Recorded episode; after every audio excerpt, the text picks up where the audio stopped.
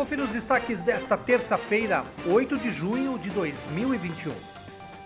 A audiência pública realizada na manhã desta terça-feira pela Câmara de Vereadores sobre o projeto do Executivo que faz a junção de várias secretarias e altera suas funções ouviu a sociedade para manifestações de vários setores organizados que representam trabalhadores, empresários e a comunidade artística.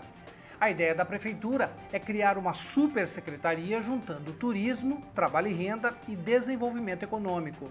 Mas a proposta do governo municipal foi duramente criticada por representantes dos trabalhadores e da comunidade artística.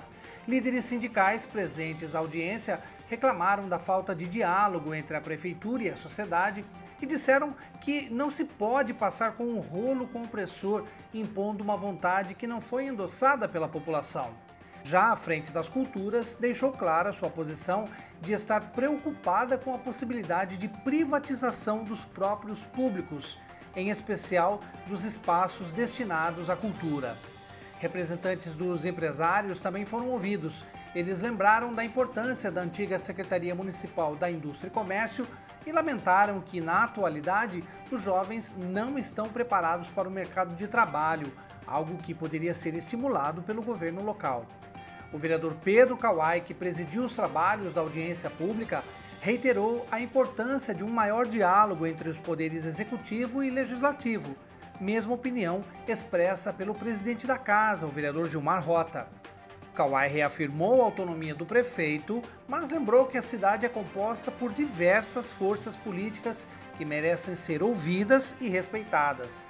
Projeto de lei 31/2021 que propõe mudanças nas secretarias, a mais polêmica, que tira o turismo da Secretaria de Ação Cultural, transformando em um setor da Secretaria de Trabalho e Renda, tramita pelas comissões internas da Câmara, devendo ser votado nas próximas reuniões.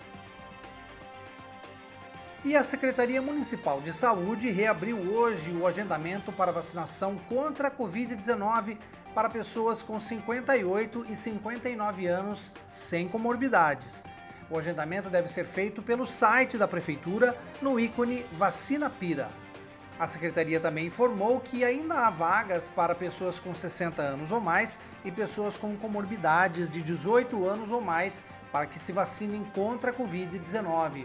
Todas as pessoas com horário agendado para receber a vacina têm a dose garantida, uma vez que a vaga só é liberada no Vacina Pira conforme as doses são recebidas pelo município. Sendo assim, devem chegar ao Ginásio Municipal de Esportes Valdemar Blatkauskas com apenas 5 minutos de antecedência, isso para não gerar aglomeração. Acompanhe os nossos podcasts pela Rádio Kawai, disponíveis no Facebook, Instagram e no Spotify.